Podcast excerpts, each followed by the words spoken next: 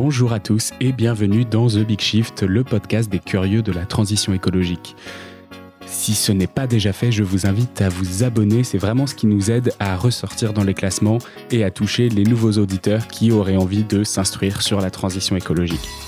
Je raccroche tout juste le micro avec Roman Ledoux et euh, après mon épisode avec Lucas Caltriti, c'est le 68 si vous voulez aller l'écouter, euh, bah, j'avais envie de comprendre un peu plus mon empreinte carbone à moi, comme lui l'a fait dans son podcast. Et pour ça, j'ai fait venir Roman Ledoux euh, de MyCE2, qui est euh, une application et tout un écosystème qui vous permet de calculer votre empreinte carbone et de trouver des actions pour la réduire de 5% par an jusqu'en 2050, puisque c'est l'objectif de 2 tonnes par an, 2 tonnes de CO2 équivalent d'émissions par an et par personne. Donc voilà, il nous, livre tous ses, tous ses conseils dans cet épisode et on décrypte un petit peu mon empreinte carbone à moi. Euh, voilà, je vous souhaite une très bonne écoute.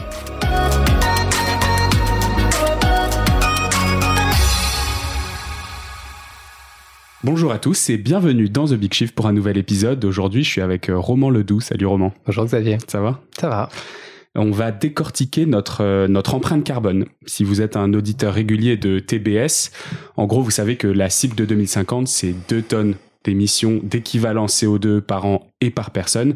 Et voilà, du coup, euh, derrière, on ne sait pas toujours à quoi ça correspond. C'est pas évident de savoir, de comprendre les ordres de grandeur, de savoir quels sont les grands postes d'émission. On va essayer de décortiquer tout ça avec euh, avec Roman aujourd'hui. Avant de commencer cet épisode, une question que j'aime bien poser à mes invités, Roman. Comment mmh. est-ce que tu te sens vis-à-vis de l'urgence climatique, vis-à-vis de la situation Je crois que tu avais demandé comment je me sens tout de suite. Ça va bien bah, Tout de suite aussi, c'est possible. Euh, par rapport à... Ça va parce que je suis dans l'action, euh, globalement. C'est-à-dire j'ai un métier où voilà, je passe... Euh, je sais pas, 40 heures par semaine et j'agis globalement, j'ai des bons retours, c'est-à-dire que les gens sont contents et apprennent des choses. Hein, donc globalement, je suis pas dans cette anxiété que, que d'autres de mon entourage peuvent avoir. Euh, j'ai bien entendu envie, euh, dès que je vais notamment, euh, dès que je sors de Paris, dès que je vais dans les territoires, en Bretagne, là j'étais dans les Alpes ce week-end, de voir que les choses vont un peu plus vite, de voir que les gens arrêtent de prendre leur voiture pour faire 300 mètres, des trucs, des choses comme ça. Mais globalement, à part cette envie d'accélération, dans voilà, humainement ça va parce que parce que j'agis. C'est incroyable parce que il y a vraiment à chaque fois que je pose cette question, mmh les personnes qui me disent qu'elles sont pas trop stressées, c'est toutes celles qui me disent euh, parce que je travaille avec d'autres gens qui comprennent et donc il y a ce côté collectif et l'autre chose c'est l'action. Il y a vraiment ces deux ces deux points là qui sont clés j'ai l'impression à chaque fois. Et c'était un peu la, la, raison pour laquelle j'ai commencé à poser cette question, c'est parce que je me disais bah, qu'est-ce qui fait que les gens continuent de bosser sur ces sujets? Mmh. Et en fait j'ai vraiment l'impression que la réponse maintenant au bout de 10 euh, ou 15 fois que j'ai posé cette question, la réponse j'ai vraiment l'impression que c'est l'action et le collectif. Je sais mm. pas si tu peux confirmer ça ou. Oui, c'est clair. Bah, c'est clair que devant un problème qui est, qui est si gigantesque, hein, surtout quand on se projette à 2050, on va essayer après de rester un peu dans le concret. Mais clairement, si on se projette à 2050, c'est dans 30 ans, on voit tout l'effort, il faut diviser par 5 notre empreinte carbone. Euh, bon, ça donne le vertige. Hein, donc globalement, la, seule chose qu'il y a à faire, c'est de se concentrer sur euh, qu'est-ce que je peux faire maintenant. Bon, c'est la même chose, je sais pas, si euh, tu cours 2-3 euh, kilomètres, on te dit tu dois faire un marathon, un marathon dans deux ans. bah, la seule chose qui y a à faire, c'est d'y aller, hein, de commencer à t'entraîner et, hmm. et, normalement, ça devrait se passer de mieux en mieux. Quoi. On ne saura pas courir un marathon en 2050 si on n'en a jamais couru en 2049. Exactement, ouais, ça c'est une bonne, euh, bonne métaphore. Est-ce que tu peux te présenter et présenter ouais. MyCO2 Ouais. Alors moi, je m'appelle euh, Roman, j'ai 35 ans. Qu'est-ce que je peux dire? Ça fait après 10 ans que je suis sur Paris essentiellement pour le travail. Euh, j'ai fait mes études à Nantes avant et j'ai grandi euh, en région parisienne, euh, mais à, près de Melun, donc c'est pas du tout Paris. J'avais les champs à côté, pas très loin de chez moi. On faisait du vélo avec mes copains le week-end. j'ai une fille de un an. On reparlera peut-être des enfants tout à l'heure. Mm. je suis chez Carbon 4 depuis 2011. En fait, je suis sorti de, j'ai fait, fait Centrale Nantes et en sortant d'école, je suis rentré en stage chez, chez Carbon 4. Donc c'était en 2011. J'ai fait à peu près une dizaine d'années de, de conseils donc là, c'est super parce que ça m'a donné un peu la vision de l'intérieur des entreprises, euh, que ça soit en, négatif ou en positif. Et hum, quand je vois aussi, on en reparlera tout à l'heure, je pense tous les sujets un petit peu de répartition des efforts entre entreprises, individus et services publics, euh, bah, ça m'a donné aussi la vision de l'intérieur de l'entreprise, mmh. qui est que c'est pas si simple de voilà de faire déjà moins 10% en 10 ans, moins 20% en 10 ans. Et finalement, c'est les mêmes problématiques en entreprise et auprès des individus que je rencontre maintenant. Euh, voilà, j'ai lancé donc MyCO2 en, en intrapreneuriat, donc après 10 ans de conseil. Euh, C'était 10 ans où j'ai vu beaucoup de choses. J'ai travaillé pour des entreprises, mais aussi pour des collectivités. Euh, pour le Maroc, par exemple, j'ai travaillé euh, pour des conseils régionaux, euh, pas que pas en Ile-de-France, mais aussi en Martinique, en Auvergne. Euh, donc j'ai vu des, des, problématiques très très différentes. Euh, typiquement, les trains sont beaucoup plus carbonés en Auvergne qu'en Ile-de-France euh, parce qu'ils sont voilà, plus au gasoil et mmh. moins remplis. Donc des, des, j'ai vu un petit peu la, la, la réalité du, du, du, carbone, si j'ose dire, hein, et pas que vu d'un tableur Excel.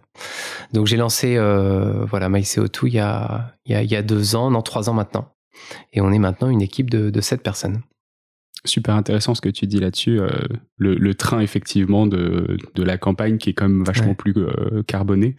J'ai fait euh, cet été, alors j'en ai parlé dans un épisode précédent et je commence à beaucoup trop raconter ma vie, mais j'ai fait donc un aller-retour en Roumanie cet été et notamment mmh. l'aller en avion et le retour, je voulais pas prendre l'avion et on l'a fait en train seulement. Bah, il se trouve que pour le TGV, pour le Lyria, etc., c'est assez facile de calculer notre empreinte carbone là-dessus. Ouais. En revanche, pour toute la partie en Hongrie, en Roumanie, on avait une locomotive diesel qui était peut-être remplie à 5 ou 10%. Ouais. Et ouais, assez compliqué du coup sur la totalité du trajet de me dire est-ce que c'était finalement un meilleur choix de prendre ce train-là plutôt que de prendre l'avion? Euh, j'ai du j'ai du mal à le savoir encore.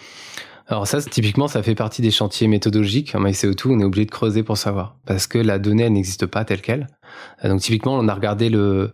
il y a des données, typiquement, au niveau de la Commission européenne qui existent, où on va dire le pourcentage de trains électriques, gasoil par pays. On va aussi donner des taux de remplissage par type de train, grande vitesse ou mmh. régional. Donc ça, c'est des choses qu'on qu'on analyse. Euh, typiquement, on s'est rendu compte que le train était en moyenne euh, de mémoire autour de, de 25 euh, grammes de CO2 par kilomètre. Hmm. En France, on est plutôt à 2. Ouais. Ah, non, non, en Europe. En Europe. Ouais. On est autour de, de 25, euh, alors qu'en France, on est à 2. Hein. donc clairement, bah, on, sait en France, on est très électrifié. Hmm. Et puis surtout, on a une électricité euh, bas carbone.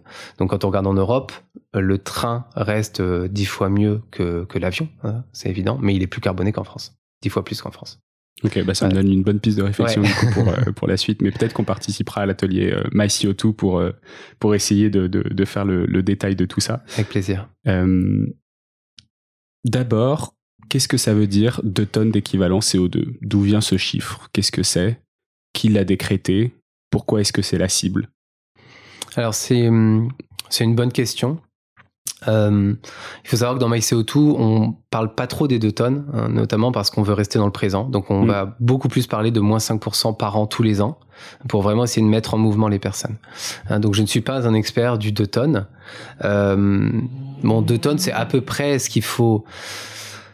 Alors une tonne, c'est à peu près ce qu'il faut atteindre par personne au niveau territoire. Hein, parce qu'on sait que pour atteindre la neutralité en 2050, Hein, il faut qu'on soit à peu près à une tonne par personne parce qu'on sait que c'est en 2050 ce que la nature pourrait absorber, pourrait du coup à cet état de neutralité où ce qu'on émet est absorbé par la nature.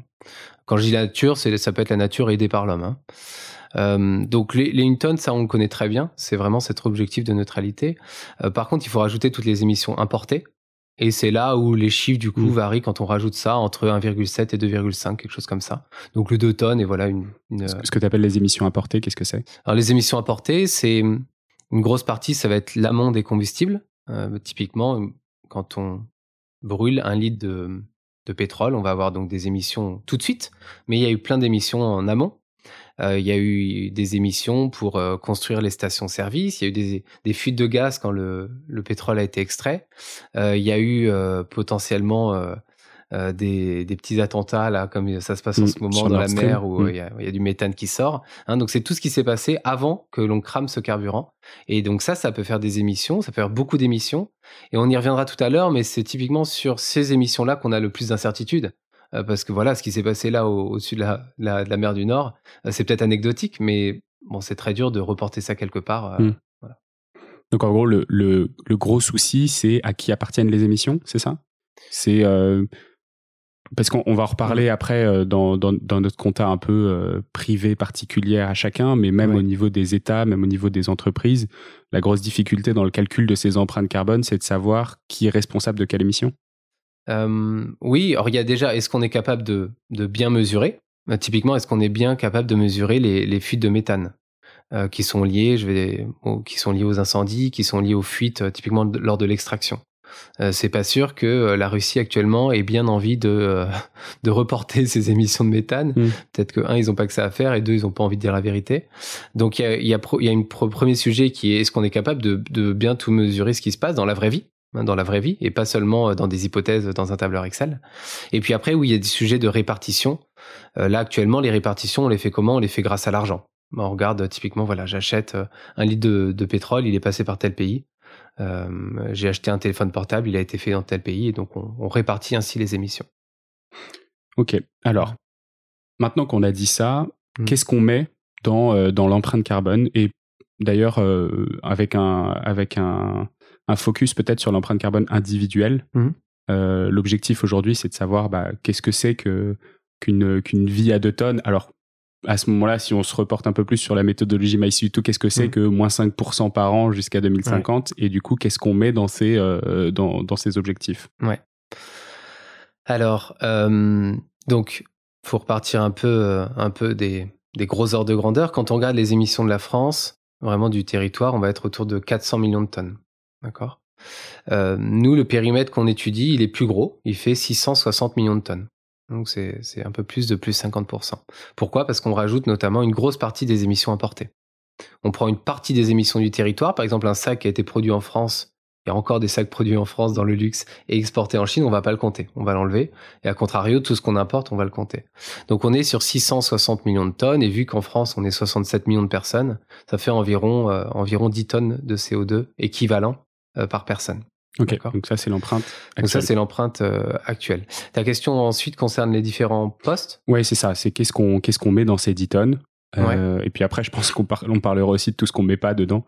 Ouais. Euh, mais mais d'abord, effectivement, qu'est-ce qui est compris là-dedans? Alors du coup, ce qui est compris là-dedans, c'est vraiment l'intégralité des émissions liées à notre consommation finale, d'une part, c'est le gros, et ce qui est lié à la consommation finale du public. D'accord Donc la consommation finale des ménages, c'est environ 1200 euh, milliards d'euros par an. Il faudrait diviser ça par 67, mais on ne doit pas être très loin de, de 20 000 euros par, euh, par personne et par an. Ok. Euh, et on rajoute donc une part des services publics qui fait environ 550 milliards d'euros. Et en, en, CO2, donc ça fait environ 1400 kg. Donc 1400 kg, c'est lié à de la consommation finale du public, on va dire. Et le reste, donc si je me trompe pas, ça fait 8600 à peu près ou 8500. Euh, mm. C'est donc lié à notre consommation finale. Donc autrement dit, tout ce qu'on achète, on va essayer de comptabiliser euh, les émissions qui ont eu lieu en amont pour recevoir ce, ce produit, pour recevoir, utiliser ce produit ou ce service. Ok. Donc ça, c'est euh, la, déconstruction du chiffre. Et maintenant, dans les catégories d'émissions, dans ces, dans ces 8 tonnes 5 là Ouais, donc dans les 8,5, euh, bon, on a sorti un, graphique en janvier, on en reparlera peut-être. Euh, on a des émissions, je, vais essayer de te dire les postes dans, dans l'ordre sans me tromper. je me déplace, et le poste où on a le, plus d'émissions. ensuite, on va voir je mange, je me loge et j'achète. D'accord? Et on, on terminera par les services publics. Il y a hum, beaucoup d'éléments qui sont assez durs à classer. Euh, typiquement, euh, sur euh, dans J'achète, on sait qu'on a beaucoup de choses qui concernent le logement. parce que dès qu'on va faire des travaux, etc., dans la comptabilité nationale, ça va pas être compté dans, dans Je me loge. Hein, donc, par exemple, quelqu'un qui va faire des travaux par lui-même, du bricolage, mais du, ça peut être du bricolage assez lourd avec beaucoup de carbone. De bah, l'isolation thermique, par exemple. Alors, ça, ça dépend. En fait, il y a des catégories. On essaie de se caler au plus sur ce que calcule l'INSEE. Mm. Euh, ce qui s'appelle gros entretien, normalement, est compté dans Je loge, genre dans Je me loge. Mais par contre, tout ce qui va être fait par les, bah, par les particuliers eux-mêmes ou qui va être un petit peu du bricolage, ça, va être dans, dans J'achète, par exemple. Ok. Mm. Donc, euh, ça, c'est les quatre grandes catégories. Ouais. Euh, alors j'ai fait, moi, pour commencer cet épisode, j'ai fait, j'ai fait mon, mon, bilan carbone. Alors pas avec MyCO2, mais avec un outil de l'ADEME qui s'appelle ouais. Climat. Euh, bah, je vous invite à faire déjà votre euh, votre calcul d'empreinte carbone, euh, que ce soit avec MyCO2, qui est un atelier collectif partagé, on le disait en introduction, ou ou de façon plus rapide avec nos gestes climat, même si c'est pas forcément le plus précis. mais il y a quand même des il y a quand même des informations qui me paraissent un peu presque incohérentes. En fait, moi, je me suis retrouvé avec un résultat à 3 tonnes de CO2 par an. Mmh. J'ai pas l'impression de mettre euh, sous-flagellé en faisant ce, mm. en faisant ce, ce, test-là. Euh, mon poste le plus important, c'est mon alimentation. alors que, alors que fondamentalement, bah, j'ai, je mange de la viande peut-être euh, allez, euh, une fois, une fois par semaine et pas de la viande rouge euh, et peut-être de la viande rouge une fois par mois. Mm. et j'avais vraiment l'impression que c'était que, que, que c'était bien Mm. Et euh, ça reste mon impact, mon impact le plus fort. Je disais justement tout à l'heure que je prenais l'avion une fois par an pour aller en Roumanie. Mm. Euh, et ça devient juste uniquement mon, mon, deuxième poste des dépenses. Et pourtant, malgré tout ça, mm. malgré le fait que, bah oui, effectivement, je suis très loin d'être parfait, euh, cet indicateur me place à 3 tonnes. Donc j'ai un peu du mal à le croire, euh, sachant que l'objectif 2050, c'est 2 tonnes et qu'en plus de ça, j'ai, comme tu disais, 1,4 tonnes de, euh, de, de fonctions publiques et de, de, de, services administratifs dans la balance. Donc, Qu'est-ce, que, qu'est-ce qui fait qu'on ait euh, des, euh, des, grosses variations entre les différents calculateurs? D'où viennent les hmm. données euh, Qui les compilent? Est-ce que ce sont les mêmes? Est-ce qu'on peut faire confiance à, tous, hmm. les, à tous les calculateurs? Hmm. alors c'est très dur. Je vais essayer de prendre l'analogie un peu en, entreprise. quand tu fais le bilan carbone d'une entreprise, tu vas essayer de, de, regarder quels sont les flux en amont, en aval. quand on on, essaie de répertorier tout ce qui rentre, tout ce qui sort. On va compter beaucoup de choses. Euh, peut-être qu'on va oublier beaucoup de dépenses qui sont des dépenses euh, en euros, euh, qui vont être des dépenses par exemple de pub, des dépenses de services. Et tout cela, en l'oubliant, bah, on peut oublier beaucoup, hein, 30, 40%, 50% des, des, émissions. sur notre empreinte carbone, c'est clair que c'est à peu près la même chose. Hein. C'est-à-dire que quand on a une, une approche en essayant de, de catégoriser tout ce qui fait des émissions et qu'on les compte, forcément, on arrive à un chiffre qui est trop faible parce qu'on ne peut pas penser à tout. Euh, premièrement, euh, parce que souvent les calculs carbone s'appuient sur ce que je vais appeler une vision micro dans la suite. Donc une vision micro vient souvent des analyses de cycle de vie. D'accord? Mais par exemple, euh, si tu regardes une analyse de cycle de vie d'un iPhone, parce qu'elle est disponible, euh, Apple va jamais compter toutes les, toutes les émissions carbone de son activité. Là-dedans, tu vas pas avoir toutes les émissions liées, euh, liées au serveur, euh, au serveur pour son utilisation. C'est pas le meilleur exemple, mais tout, toutes les émissions liées aux publicités d'Apple, ça doit être énorme. Je pense qu'il y a des, des, budgets publicitaires énormes qui font des émissions. Et ça, c'est pas compté dans cette vision micro, parce qu'on va seulement compter l'extraction des matériaux, leur transformation, euh, l'acheminement du, du, produit et son utilisation. Mais on voit bien que si on veut du coup avoir cette vision plutôt macro, bah il faut aller un cran plus loin, regarder quelles sont toutes les émissions d'Apple et essayer de les ramener au produit. Donc ça, c'est tout notre travail de se dire, euh, OK, il y a une donnée, des, des bases de données d'analyse de cycle de vie, il en existe beaucoup. Euh, est-ce qu'elles sont fiables? Est-ce qu'il faut les moyenner? Parfois, on fait des analyses statistiques, par exemple sur euh, l'alimentation. À partir d'Agribalise, on a fait des analyses statistiques parce que en regardant un seul produit, tu peux te rendre compte que tu vas avoir des différences de 1 à 3, alors que le produit, il a l'air similaire, parce qu'on est encore dans une science qui est nouvelle. Tu peux avoir des choses qui sont pas faites de la même façon. Souvent, c'est des hypothèses quand même. Hein. Donc, tu peux avoir un bureau d'études qui est un peu plus sympa avec le client et qui va prendre des hypothèses qui vont bien. Hmm. Euh, je parlais avec un collègue qui travaillait dans les dans les énergies euh, renouvelables et il me disait typiquement euh, toutes les, les, les, valeurs de référence pour l'éolien offshore bon, elles sont euh, très théoriques et très favorables. Quand on regarde dans la réalité, euh, il faut construire des énormes bateaux, euh, ils vont, ils essaient de sortir en mer, bah pas de chance, il fait mauvais, finalement ils sortent pas une seule fois, mais ils doivent sortir trois fois.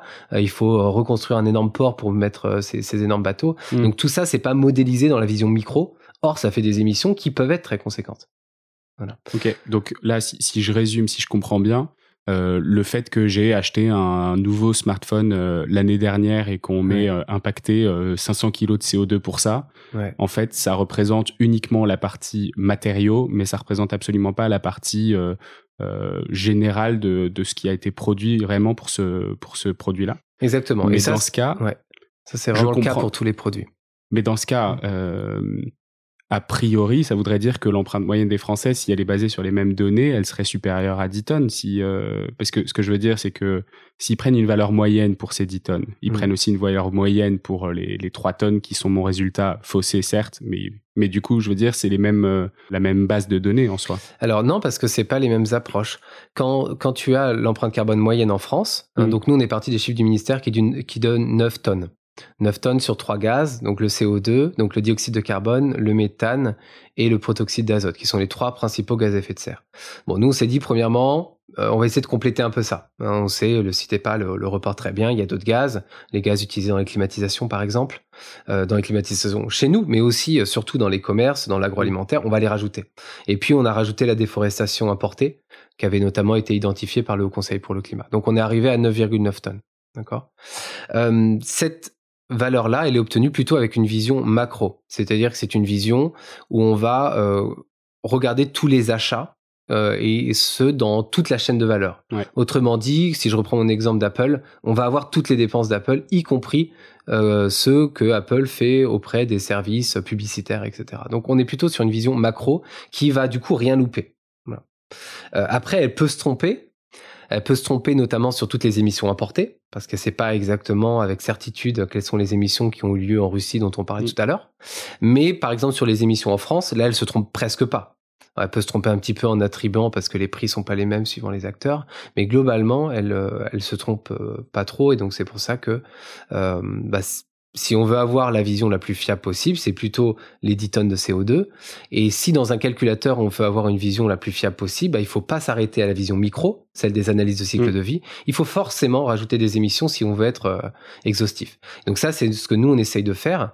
Euh, typiquement, entre la V1 de MyCO2 et la V2 qu'on a sorti en mai, on a rajouté à peu près, euh, à peu près une tonne de CO2 une tonne de CO2 juste en regardant le périmètre, en rajoutant des postes, et une tonne supplémentaire en regardant euh, cette vision micro et cette vision macro. Donc globalement, on a rajouté à peu près deux tonnes, et c'est ce qu'on constate quand on fait notre exercice sur nos cas mm. personnels entre MyCO2 et d'autres calculateurs. On a à peu près, suivant les cas bien entendu, euh, on a à peu près de, de 1 à 3 tonnes de différence.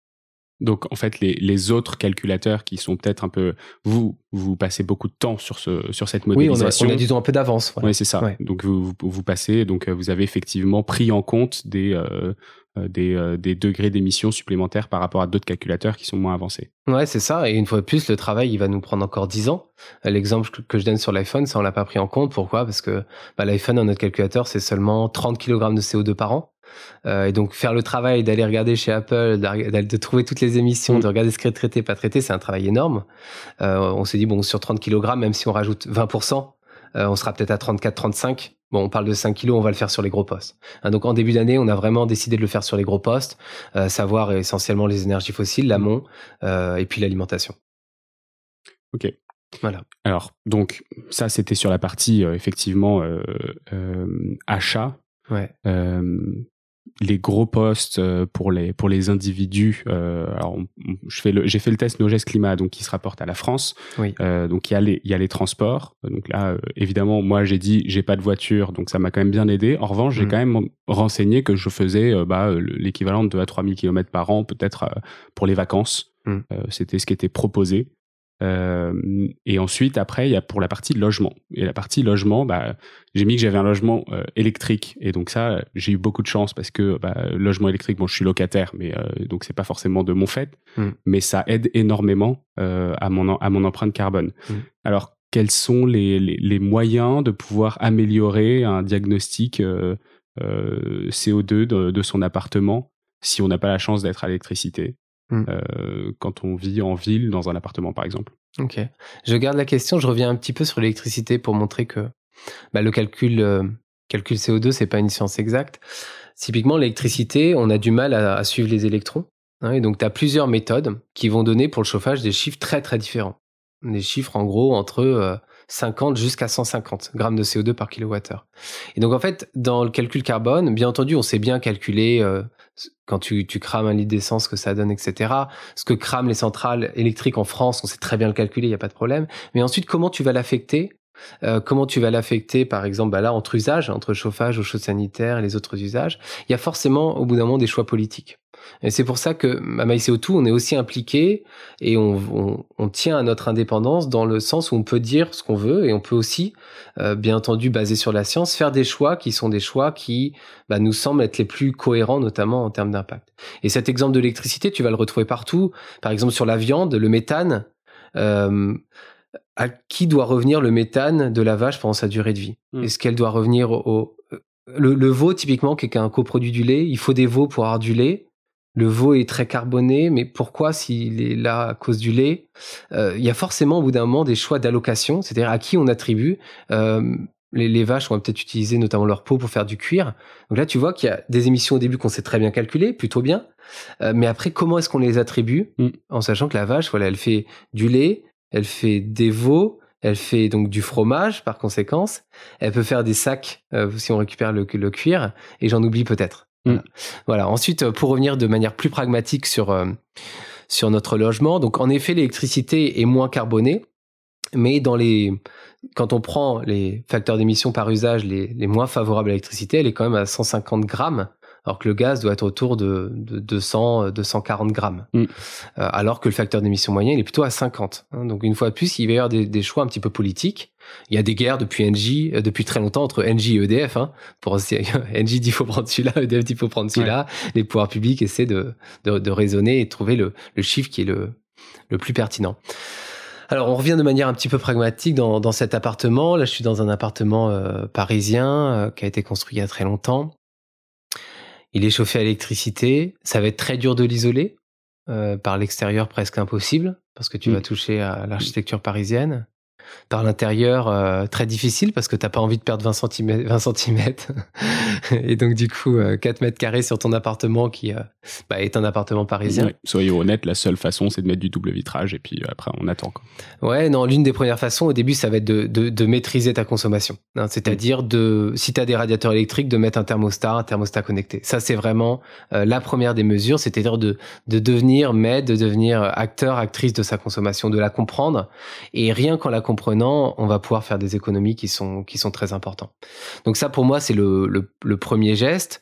Euh, j'ai beaucoup travaillé dans le monde du bâtiment avant de lancer MyCO2 et typiquement les acteurs du bâtiment, euh, quand ils ont commencé à s'intéresser au carbone, euh, les premières choses qu'ils ont fait, c'est ça. C'est on, mesure, on essaie de comprendre ce qui se passe. Voilà, ce bâtiment-là, ah, on s'était pas rendu compte en fait la VMC elle était débranchée. Il y a un agent qui l'avait débranchée parce que je sais pas, elle faisait trop de bruit ou alors euh, ça fonctionnait pas. Euh, ah là, on s'est rendu compte qu'on chauffait toute la nuit typiquement. Euh, là, on s'est rendu compte qu'au contraire, ça mm. climatisait à partir de, de ce moment-là. Donc et le, le, vrai sujet et ça c'est quand même un sujet qui fait un ordre de grandeur moins 20%. Là, on parle pas d'un petit geste. On parle d'un sujet qui peut faire moins 20% en moyenne. Donc euh, la le, le, premier des éléments, ça va être euh, bah, d'essayer de comprendre comment est-ce qu'on consomme. On a quand même des outils pour nous aider. Maintenant, si par exemple, bah, toi, tu as peut-être Linky chez toi. Euh, Linky, normalement, si tu es enregistré, tu peux voir tes consommations par jour et même par heure. Et ça, bah, ça peut être marrant. Euh, je pense qu'il y a d'ailleurs des ateliers inventés à dire venez, on, on, se réunit, on regarde ensemble, on essaie de comprendre. Ah, pourquoi tu as des consommations la nuit euh, Allez, on se retrouve cinq jours plus tard et on regarde en ayant changé ça et ça. Est-ce que je, je, consomme autant? Moi, j'ai fait le calcul de, euh, de, ce que consommait mon frigo parce que du coup, j'ai éteint tout en partant en vacances et j'ai laissé mon frigo. Ouais. Et, euh, et, en fait, on est à quasiment 1,5 kWh par jour. Ouais. Ce qui me paraît beaucoup. Bon, après, mon frigo doit avoir 15 ans, donc ou peut-être 20. Alors, sans tout éteindre, ce que tu peux faire, c'est d'avoir un régime assez stable euh, mm. Puis tu rajoutes et tu regardes, euh, tu regardes la différence parce que tout éteindre, on n'y arrive euh, jamais. Il y a toujours des trucs, des VMC qu'on peut pas éteindre ou alors faut, faut aller au, disjoncteur.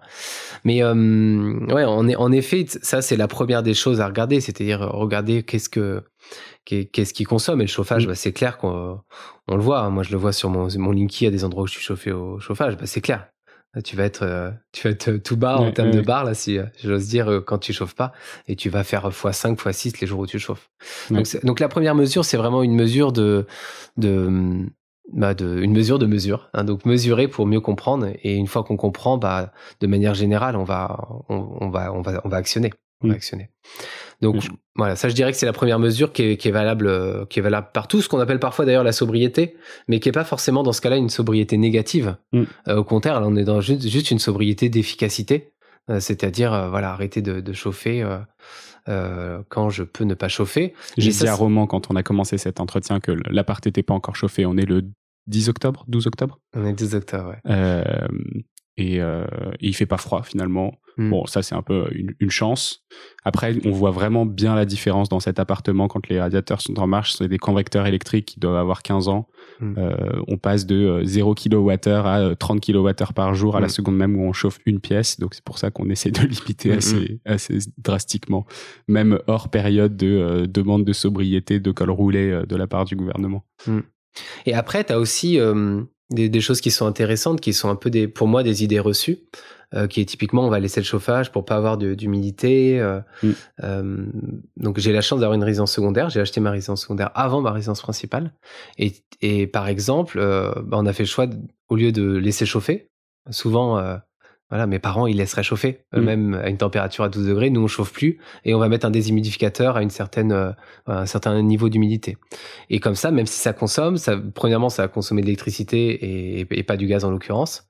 Euh, et puis, ça suffit largement. Il n'y a pas besoin que notre maison, elle soit chauffée à, à, à 12 degrés. Euh, et on fait beaucoup, beaucoup d'économies, typiquement. Chez mes parents en Bretagne, c'est des sacs de sel. Et quand on sel. revient, euh, il y a de l'eau dans les bacs et Ouais. on récupère, on vide et c'est terminé. Ça marche aussi. Ouais. D'ailleurs, oui, ça c'est un, c'est un truc dont on n'a pas parlé. Mais donc on a dit effectivement dans, dans notre euh, dans notre euh, empreinte carbone, ce qui est la plupart du temps euh, montré dans les calculateurs, c'est notre transport, euh, nos logements, notre alimentation. Ouais. Euh, alors là, du coup, il- dans nos gestes climat, on parle de est-ce que vous êtes zéro déchet ou non? Et j'ai Ouais. dit non. Ouais. J'essaye de faire les sept efforts, mais la vérité, c'est qu'ils disent euh, un peu, j'essaye de faire des efforts, non, oui, euh, je suis zéro déchet, et j'ai mis non parce que, parce que je trouve ça trop compliqué. Ouais. L'impact était ridicule. Et c'est là où je vois quand même une grosse limite, c'est que, bah, évidemment, c'est un calculateur d'empreinte CO2, Ouais. mais euh, ça prend pas du tout en compte la partie biodiversité, la partie déchets, la partie utilisation Ouais. des sols, etc. On est, on est très mono-orienté, en fait, avec ce genre de calcul, donc ce serait aussi une erreur de se focaliser uniquement sur cette partie CO2 pour notre vie individuelle, je veux dire, pour notre amélioration du quotidien. Moi, quand je vois Mm. 3 tonnes, je me dis, c'est bon, je suis quasiment Mm. déjà au- à, à l'objectif 2050. Mm. Et en fait, en réfléchissant un tout petit peu au-delà du CO2, on se rend compte que bah il y a beaucoup d'autres choses à faire. Ouais. Alors j'ai envie de réagir sur plein de sujets. Euh, je vais réagir sur zéro déchet et puis aussi sur, euh, je pense que je suis à 3 tonnes. Le, le pire des cas pour moi, c'est des, des personnes qui ont des pouvoirs d'achat élevés euh, Mm. et qui sur des calculateurs vont penser qu'ils sont déjà à 3-4 tonnes. Et ça c'est dangereux euh, parce que ces personnes-là, bah, typiquement, elles vont avoir des grandes maisons qu'elles vont rénover avec 100% du neuf.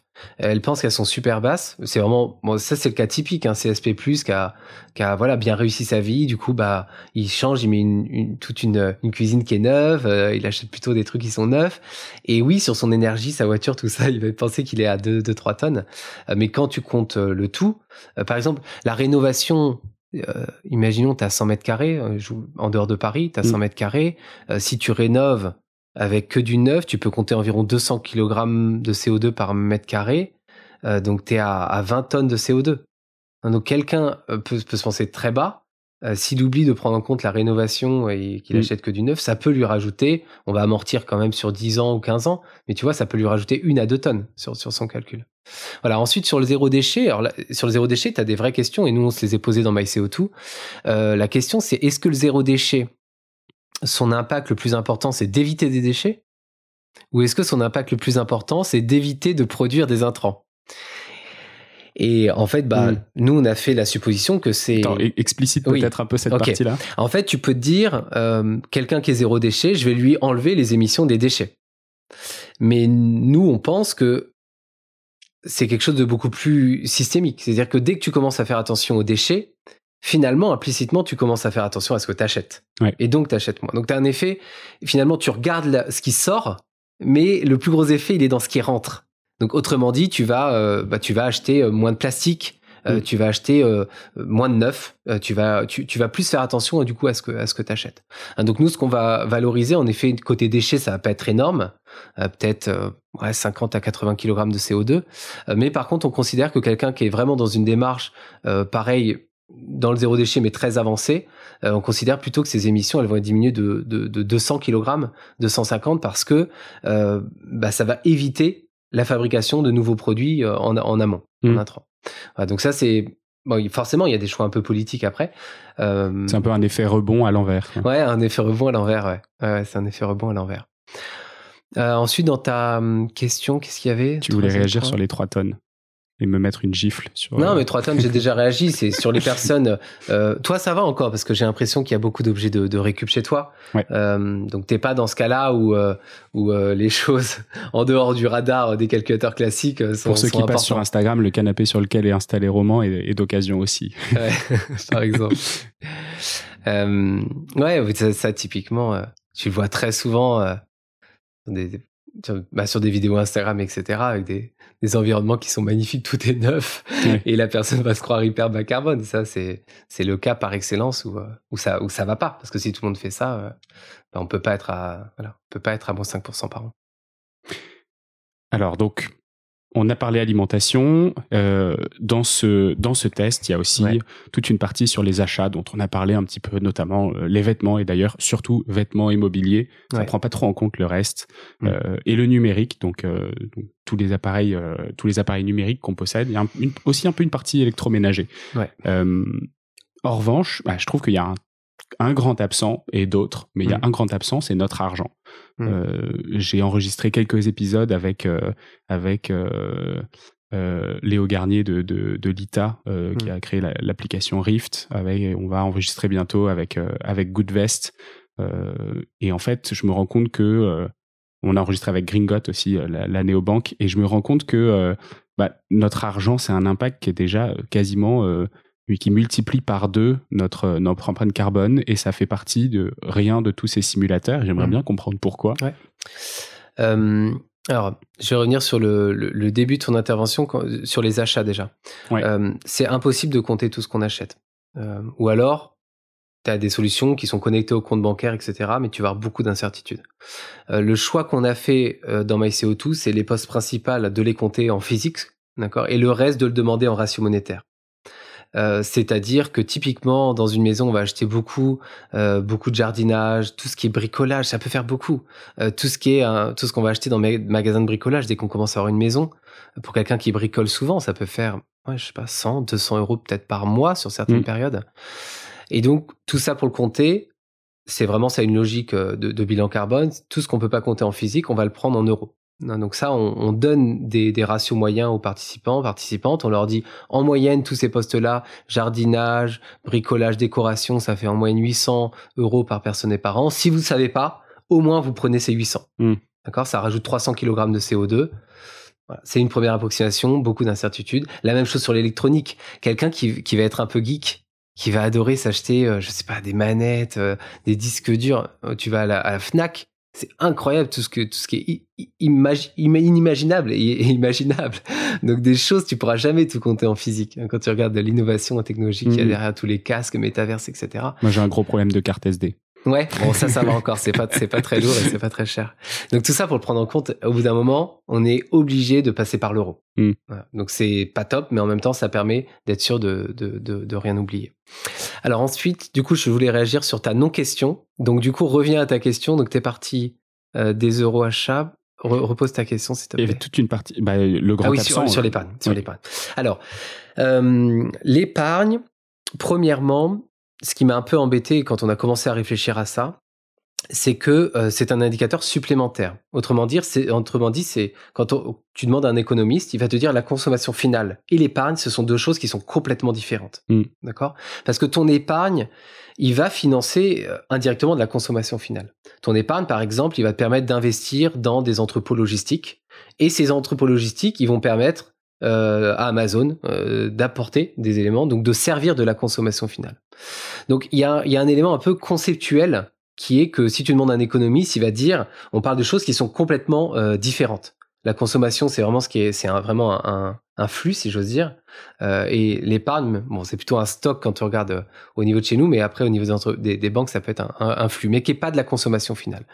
Donc, euh, typiquement, Oxfam qui avait repris les chiffres, euh, les chiffres notamment de Carbone 4, hein, qui avait dit on rajoute 11 tonnes, quelque chose comme ça, euh, euh, sur l'empreinte carbone. Bon, ça peut donner un ordre de grandeur, mais pour moi, on n'a pas le droit de l'additionner par-dessus. Donc ça, c'est quand même un, premier sujet qui est un premier sujet méthodologique. Qu'est-ce qu'ils disent comme ces 11 tonnes ou 10 tonnes de l'épargne? Ils disent que grosso modo, l'économie, elle est plutôt carbonée. Mm. ça, on le savait. Euh, si euh, si l'économie arrivait à se décarboner euh, très vite, ça on le saurait également. Donc ça dit quoi? Ça dit que bah, les gens ont à peu près, je crois que dans dans Oxfam c'est à peu près 20 000, 20 000 euros, ouais, hein, ça. dans cours. C'est 500 kilos par voilà, Et donc ça veut ça veut dire qu'en gros bah, c'est 20 000 euros. C'est-à-dire que les gens ont un peu d'épargne. C'est ça que moi j'en retiens. Les gens ont un peu d'épargne et l'économie est carbonée. C'est ça que ça dit pour moi cet indicateur là. Bon, d'accord. Euh, dans MyCO2, on essaie plus de se dire même si on le quantifie pas trop pour le moment, euh, à partir de quand est-ce que l'épargne peut avoir un impact à la baisse sur les 660 millions de tonnes? Et l'exemple que je donne souvent euh, dans, dans MyCO2, c'est une, euh, une, société commune de placement immobilier que j'ai pu accompagner à l'époque de Carbon 4 qui s'appelle Caneos. Mm. Eux, ils vont faire quoi? Ils vont prendre l'épargne des épargnants, donc imaginons les 20 000 euros là, acheter des bâtiments. Des bâtiments qui sont résidentiels dans des petits et moyens pôles, qui sont souvent très énergivores. Et avec cet argent, ton argent, l'épargne, ils vont vraiment isoler ce bâtiment, mettre une pompe à chaleur, et donc le passer d'environ 30 kg de CO2 par mètre carré par an à environ 10, 8, et ensuite louer ces bâtiments, trouver des locataires. En plus des locataires qui seront solvables, parce qu'ils vont payer moins de charges. Et donc là, tu es vraiment sur de l'épargne qui dit quelque chose en plus que l'épargne et l'économie est carbonée, qui dit mon épargne a eu de l'impact à la baisse sur l'empreinte carbone totale. Et donc, ce qui me semble intéressant, moi, c'est d'aller un cran plus loin que les gens d'épargne et l'économie est carbonée, et d'aller un cran plus loin en identifiant vraiment quels sont les projets qui permettent euh, de réduire les émissions, mmh. l'empreinte carbone, les 660 millions de tonnes. Euh, je ne sais pas s'il y a des, des, initiatives qui permettent vraiment de faire ça. Euh, bien entendu, on peut essayer de l'aborder. Bah, L'ITA, euh, moi, personnellement, j'adhère. J'ai mis un petit peu d'argent dans l'ITA, mais on voit que dans l'ITA, il y a des projets qui parfois euh, vont plus loin que le carbone, donc ils vont être social ou, et qui vont avoir un impact très réduit, euh, pardon, pas très réduit, mais un impact limité, mmh. à la baisse. Donc ça, moi, c'est ce que j'invite pendant les conférences Max CO2, c'est de se dire, est-ce que ce projet dans lequel je vais investir, est-ce qu'il baisse vraiment l'empreinte carbone moyenne de la, de la France? Et après, ça, il faut vraiment regarder les projets au cas par cas, finalement, pour savoir ça. Hmm. Bon, et après, il y a aussi le fait que euh, avoir son argent dans une grande banque fait qu'on a plus de chances de, financer des grands projets internationaux probablement euh, euh, délétères que dans des banques qui sont peut-être plus à taille humaine ou plus locales, plus régionales, qui vont investir dans des hmm. projets peut-être plus locaux, qui vont, même si c'est pas des projets euh, qui ont une, une, visée de réduction de, d'empreinte carbone, qui ont peut-être des impacts un peu moins importants sur euh, la biodiversité, sur euh, les, bah, les émissions de CO2, qui ont peut-être un impact meilleur sur le tissu économique local, etc. Bah, clairement, toutes les initiatives un peu citoyennes de, de financement, pour moi, leur, leur intérêt principal, c'est à la fois de, de, de remettre en, en, circuit court, si j'ose dire, mm. les épargnants et, les porteurs de projets, euh, parce que ça redonne à la fois du sens, ça montre qu'il y a un soutien. Euh, donc je pense que c'est celui-là, c'est aussi celui de, de, de porter en effet des projets qui sont moins finançables par les circuits classiques. Euh, donc parce que bah parce que des rendements des rendements plus faibles etc mm. donc moi je dirais que c'est c'est les deux intérêts principaux après, sur tout ce qui est, oui, les grosses banques vont financer, c'est vrai, des, gros projets. Euh, mais si tu enlèves ton argent de la Société Générale, j'ai du mal, hein, personnellement, je le dis avec beaucoup d'humilité, euh, j'ai du mal à savoir est-ce que ça impacte vraiment euh, le, projet, le projet en lui-même. Parce que de là à ce que, premièrement, les banques, à mon avis, je suis pas un expert, je suis pas économiste, elles peuvent se refinancer auprès des banques centrales, etc. et deuxièmement, je pense qu'il y a encore assez de liquidités, malheureusement, sur le monde pour que les projets trouvent, euh, trouvent du sens. Donc, est-ce que, quel est l'impact vraiment euh, concret mmh. d'enlever son épargne euh, d'une grosse banque pour le mettre sur une petite? Sur le sujet euh, porter des nouvelles initiatives, tout ça, ça je le vois clairement et il faut le faire. Il n'y a pas, il y a pas de, il y a pas de question. Après sur l'impact systémique, euh, je suis pas assez expert pour euh, pour y répondre. et j'ai quelques individuel, c'est sûr. À un niveau collectif, ça a probablement plus de sens. Et tu, tu dois en savoir quelque chose avec MyCO2. Ouais. Du coup, on viendra à ce sujet juste après. Ça marche. Euh, il y a un autre chose, il y a un autre euh, un autre thème qui n'apparaît pas. Euh, mm. Donc on parle des transports. En revanche, on parle pas de euh, des, des, séjours. Donc c'est-à-dire de de l'impact qu'on peut avoir quand on n'est pas dans notre pays d'origine, par exemple. Et je reviens sur mon voyage en Roumanie. Ça va finir par énerver les gens, mais j'ai passé 24 heures du coup entre donc le, entre la Roumanie et la France. Bah, j'ai passé 24 heures à Budapest parce que parce que notre train passait par Budapest. quel était mon impact sur place? Est-ce que en fait le fait d'être dans un Airbnb euh, mm. là-bas, c'est différent d'être dans un Airbnb en France. Euh, comment ça marche? Mm. Alors, on voit qu'en fait, sur tous les sujets, euh, c'est assez dur d'avoir une réponse très claire. Est-ce que, par exemple, un Airbnb est, est plus carboné, moins carboné qu'un hôtel, Bon. qui doit porter la responsabilité des émissions du Airbnb? Par exemple, je vais reparler de, de, ma résidence secondaire en Bretagne, je la loue. c'est donc moi qui paye les factures quand j'accueille du coup des, locataires Airbnb chez moi, euh, c'est donc moi qui paye la facture. D'un point de vue très comptable, c'est moi qui devrais prendre ces émissions-là. Euh, dans MyCO2, on n'a on pas fait ce choix-là. On a fait le choix du coup de pas prendre les kilowattheures parce qu'ils intégreraient du, ils intégreraient ces locations Airbnb. Mm. Euh, on a fait le choix de d'estimer les émissions à partir, bah, notamment pour la résidence secondaire, du, temps, de la durée du séjour. Euh, est-ce que c'est plutôt, est-ce, que tu es chauffé, est-ce que tu es climatisé et quel vecteur énergétique? Donc il y a un choix d'affectation. nous typiquement, quand on sait pas, de manière générale, c'est aussi une règle bilan carbone. Quand tu sais pas, tu c'est plutôt d'avoir une hypothèse mm. conservatrice. Euh, donc, on s'est dit, on va prendre l'hôtel pour tout le monde. Euh, même si c'est vrai que peut-être dans un Airbnb, tu as moins d'équipement et encore, ça reste à, ça reste à, calculer. Mm. Donc, euh, donc, dans MyCO2, que ça soit un Airbnb ou un hôtel, on va le prendre en compte. Et la variable qui est différenciante suivant les pays, ça va être le contenu carbone de l'électricité. Donc ça, c'est quelque chose que nous on adapte dans le formulaire, euh, pas, et qui peut avoir un impact très important. Par exemple, sur des, des hôtels dans des îles, hein, des îles paradisiaques, tu peux peut-être avoir euh, une tonne pour y aller, mais tu peux peut-être ajouter une tonne supplémentaire euh, si l'hôtel mmh. est de haute qualité. Euh, ouais, 3, 3, 4 étoiles, euh, tu restes deux semaines. Les piscines euh, chauffées. piscines chauffées, exactement, tout ce qui est équipement, tu vas rajouter presque une tonne. Donc là, pour nous, c'était une variable structurante. Euh, ça, on l'a vu dès le début. On l'a vu aussi par mon expérience passée à moi. Euh, c'est-à-dire j'avais j'avais eu la chance de travailler à Saint-Barthélemy, hôtel de luxe ou ça. Voilà, j'avais à peu près l'ordre de grandeur de, de, kilogrammes de CO2 par nuitée. On était autour de 50-100 kg de CO2 par nuitée. C'est énorme. Et, donc là, je me suis dit, bah, on peut pas passer à côté de ça. Donc clairement, on l'a rajouté ça dans, dans le calculateur MyCO2. Après, on a encore 10 ans de travail parce que mm. d'arriver à affiner euh, peut-être par, euh, par, hôtel suivant les étoiles, euh, peut-être Airbnb n'est pas pareil qu'un mm. hôtel. Un camping, qu'est-ce qu'on lui met au camping? Bah, Je sais pas.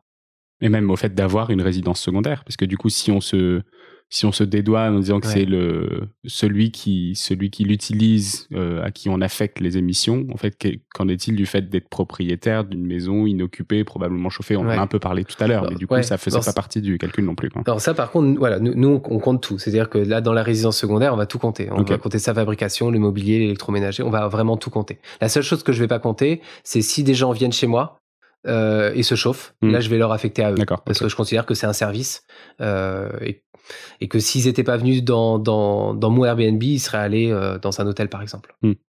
Mais ça, c'est des choix qui sont des choix, des choix d'affectation. faut pas croire que c'est une science qui est, qui est dure, même pour le bilan carbone des entreprises. Des, des, questions comme ça, un petit peu d'attribution, qui est responsable, à qui on affecte, ils s'en posent encore, encore tous les jours et les méthodologies, elles continuent à évoluer. Oui, c'est sûr.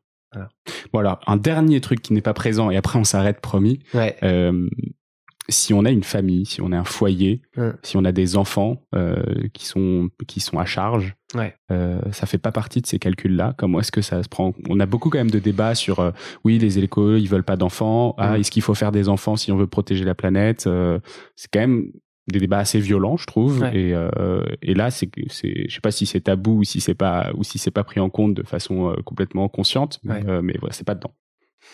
Ouais. Alors c'est vrai qu'il faut faire un petit peu attention au aux conclusions parfois d'un calcul carbone. Bon, souvent, moi, j'ai des gens en fin de concurrence, ils disent, ah, j'ai trouvé la meilleure solution, j'ai viré ma femme, ou alors j'ai supprimé mes chiens et mes chats. Bon, ils le disent en rigolant, bien entendu.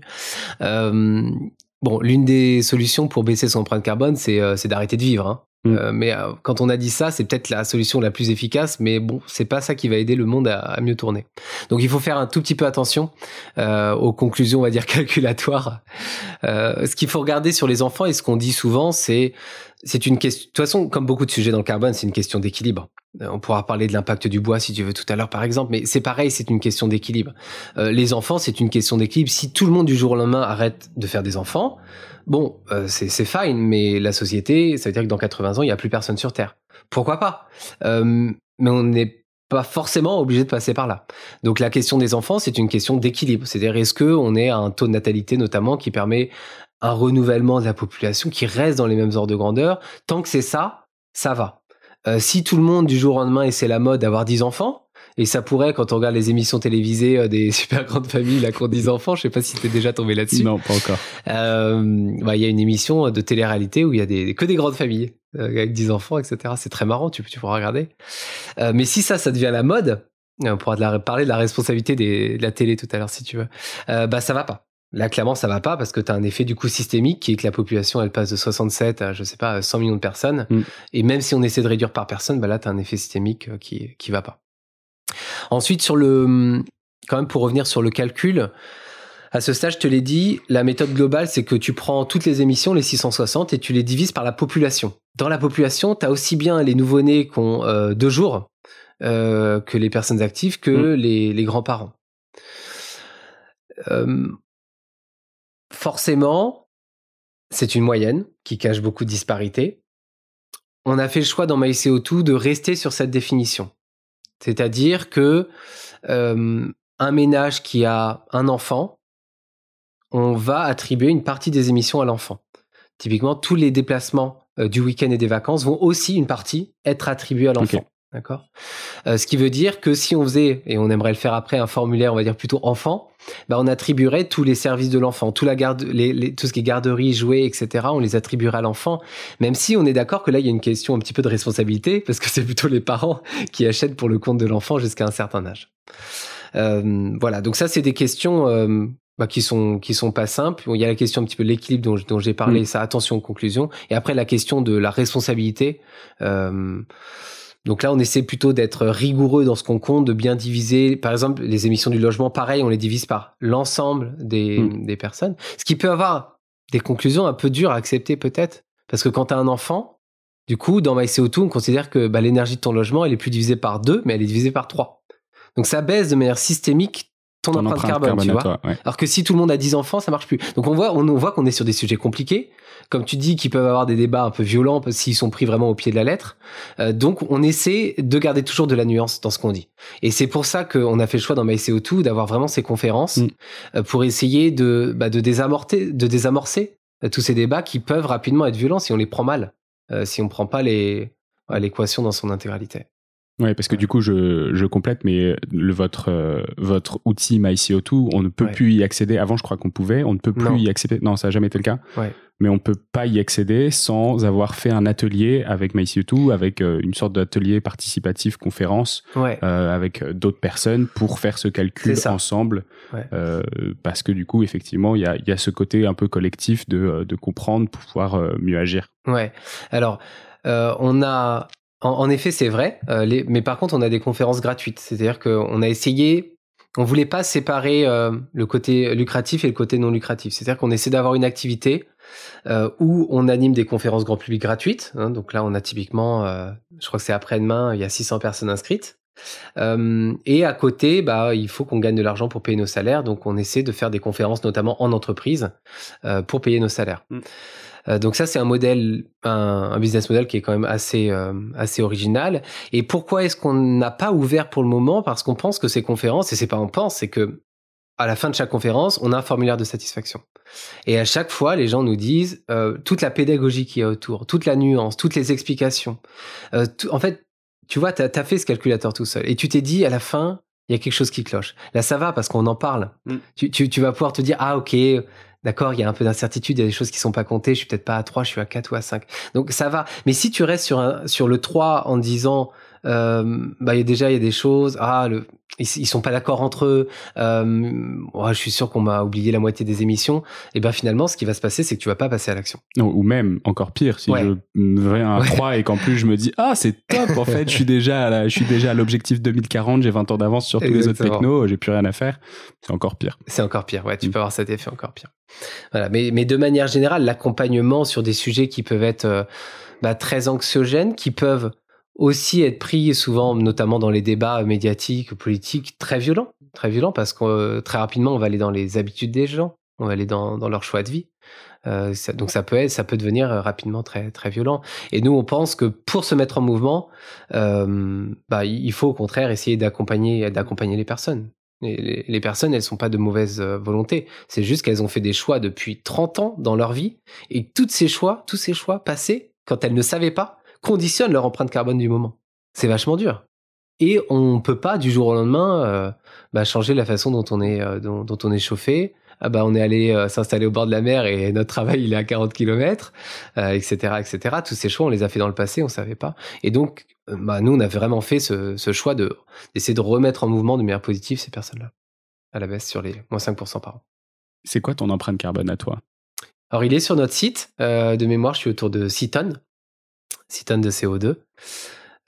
Qu'est-ce que je peux dire? Tes plus gros postes de dépenses, tes axes d'amélioration, ce que tu essayes de faire et que tu as plus de mal à faire Alors, sur Je me loge, je vais être assez bas parce que ben, j'ai eu la chance, si je reviens sur mes choix, de faire mes choix dans le passé en ayant déjà cette conscience carbone. Mmh. Donc, ce qui veut dire que tous les choix du passé, euh, qui conditionnent du coup mon empreinte carbone de maintenant, ils ont été faits toujours euh, avec cette, euh, cet indicateur-là.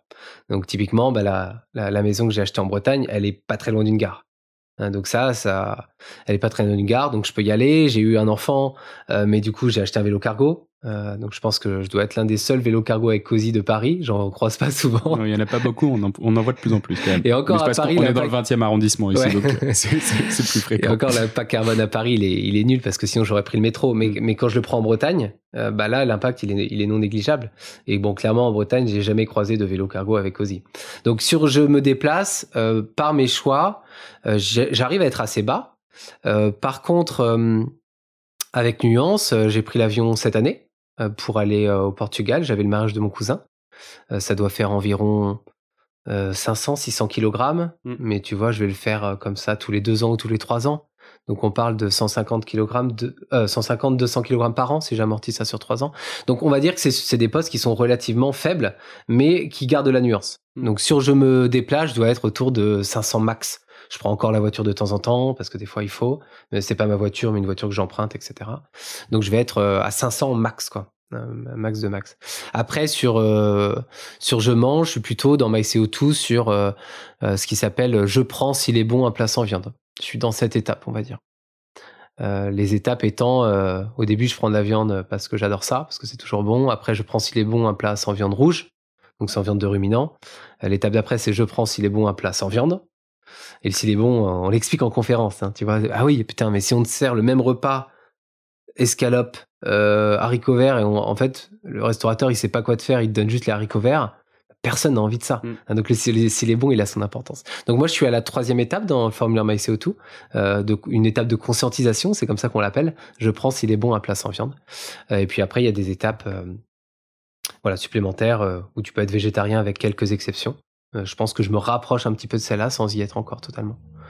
Et, puis des étapes après supplémentaires. Donc l'idée, l'idée, c'est ce que j'aime dans, cette approche MyCO2, c'est que voilà, on va pas te demander le nombre de repas par semaine, euh, mais on va être, plutôt essayer d'identifier les étapes de conscientisation qui mmh. font que petit à petit, euh, tu avances dans la bonne direction. Et du coup, après, vous créez une sorte de proxy avec un nombre de kilos associé à l'étape dans laquelle on en est. Ouais. Alors ça, on le fait via des, des analyses statistiques. Mmh. Donc là, typiquement, on s'est basé sur Inca 3, qui est qui est une base qui permet d'avoir euh, des régimes alimentaires, mais dans leur intégralité. Hein, le risque, c'est de se dire, euh, c'est de, dire, bah, un repas végétarien, c'est juste euh, quand je regardais les premiers repas végétariens sur la base carbone, c'était vraiment, je crois que tu n'avais pas grand chose, que tu avais une petite part de légumes et puis je sais pas quoi. Alors qu'on le voit, un vrai régime végétarien, bah il y a forcément on doit agrémenter beaucoup plus euh, de, de, de, graines, de protéines végétales, etc. Donc bien entendu, on est plus bas que la viande, mais on n'est pas à zéro non plus. Hein, donc ça, pour bien le prendre en compte, on est parti notamment de Inca 3 qui permet d'avoir des, bah, des grammes d'aliments avec des catégories quand même. On doit avoir une soixantaine de catégories de manière détaillée par par par an par, par jour. Donc on est parti de, on est parti de, ça pour avoir une mmh. vision euh, exhaustive euh, qui, du coup, va donner un chiffre un peu plus important euh, que, que d'autres calculateurs sur, par exemple, des personnes qui sont végétariennes. Mmh. C'est intéressant que j'aime bien le fait que tu connaisses par, par catégorie ton nombre de kilos de, de, dépenses CO2 et je pense que c'est ça l'étape à laquelle il faut que je passe. En plus, j'ai un côté un peu cartésien où j'aime bien chiffrer le truc. Euh, mais euh, c'est vrai que bon, je connais mon empreinte carbone, elle est pas à 3, mais je crois qu'elle est autour de, parce que j'ai fait d'autres tests en même temps, mais elle doit être autour de 4,5, 5,5. Et en fait, en revanche, à l'intérieur, je suis toujours à me dire, OK, qu'est-ce qui est le plus gros? Est-ce que c'est mes transports? Est-ce que c'est mon alimentation? Est-ce que c'est... Et en fait, mmh. réussir à passer cette étape où je sais que bah, mon plus gros poste, c'est celui-là, et qu'en plus, en valeur absolue, il fait tant, ça m'aiderait énormément à, à, réussir de réduire tous ces trucs-là, avoir des axes d'amélioration qui soient, euh, qui soient vachement plus chiffrés, et du coup, plus atteignables en, en, en objectif. En fait, j'aime bien... Euh, Alors, on vient, on vient de développer... On vient de développer euh, sur notre plateforme le fait de pouvoir exporter augmenté, notamment sur les réseaux sociaux, son empreinte carbone par poste. donc là, on, je viens juste de valider les visuels, donc ça devrait être en ligne, je pense, cette semaine. donc je ça, je pense que c'est des choses. Moi-même, je vais, je vais faire l'exercice. je ah, si sûr je que je fais ça tout le monde, mais c'est trop bien. Super. Est-ce que tu as un, dernier mot là-dessus? Tout à l'heure, tu voulais parler de de bois. Euh, je sais pas si tu veux si tu veux en discuter maintenant. Euh, sinon, un, mot de la fin. Ouais, euh, je vais finir quand même sur la question d'avant sur sur mes émissions. J'ai parlé de je me déplace, je mange. après sur sur je me loge.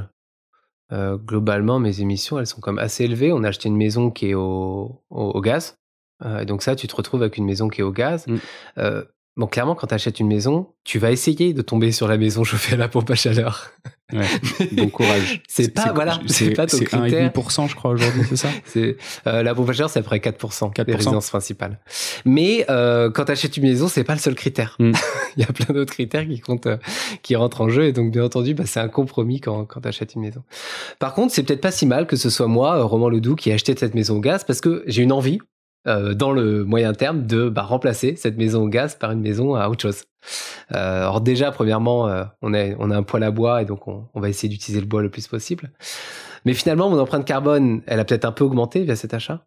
Euh, C'est vrai. Euh, mais c'est peut-être mieux que ce soit moi qui l'ai acheté pour parce que j'ai bah, j'ai clairement cette maintenant cette envie viscérale de me dire bah, dès que j'ai un peu d'argent je vais pouvoir voilà essayer de, de, de changer en bien. Donc, euh, donc je me loge. Euh, je pense que je suis à peu près, à peu près à la moyenne. Surtout, voilà, j'ai quand même un pouvoir d'achat assez élevé. Faut pas se le, faut pas se le, nier. Je travaille à Paris dans un, voilà, j'ai dans, dans, dans une, je vais pas dire une grande entreprise, mais comme 100 salariés. Euh, j'ai fait des études, hein, donc j'ai quand même un pouvoir d'achat. Euh, voilà, faut pas se le nier, qui est, qui est supérieur à la moyenne française. Donc forcément, à partir de là, euh, c'est normal que je sois pas à 3 tonnes. Et c'est plutôt rassurant que je sois pas à 3 tonnes entre guillemets. Euh, ça veut dire que euh, je compte bien tout dans ma ICO2. Et si, en, voilà, avec mon pouvoir d'achat, on va dire, j'arrive à être à 6 tonnes, je trouve que c'est déjà très positif. L'objectif à 2030, c'est de faire moins, 30%, moins 5% jusqu'à 2030, ça fait environ moins 30%. Mmh. Donc tu passes de 10 tonnes à 7 tonnes. C'est déjà chouette. Je suis à 6 tonnes, je suis déjà avec un pouvoir d'achat comme assez élevé, je suis déjà une tonne en dessous de la moyenne française. Donc déjà, si clairement tout le monde pouvait se positionner par rapport à cette moyenne de 2030, ça serait déjà génial. Ça serait déjà génial. C'est quoi les, chiffres à, retenir pour 2030 bah, C'est environ faut, faut, faut, moins 5% par an, on part de 10 tonnes. Donc si tu fais moins 5% 2030, c'est dans pas longtemps, hein, c'est dans 8 ans, ça fait environ moins 30%. Donc il faut mm. être environ à 7 tonnes. Euh, le Haut Conseil pour le climat, dans, dans, son rapport, euh, euh, donne, donne notamment ce passage. Est-ce qu'on est sur une pente descendante en ce moment? On est encore sur une pente ascendante en termes de moyenne nationale? Non, on est, on est sur une pente descendante depuis environ 10 ans.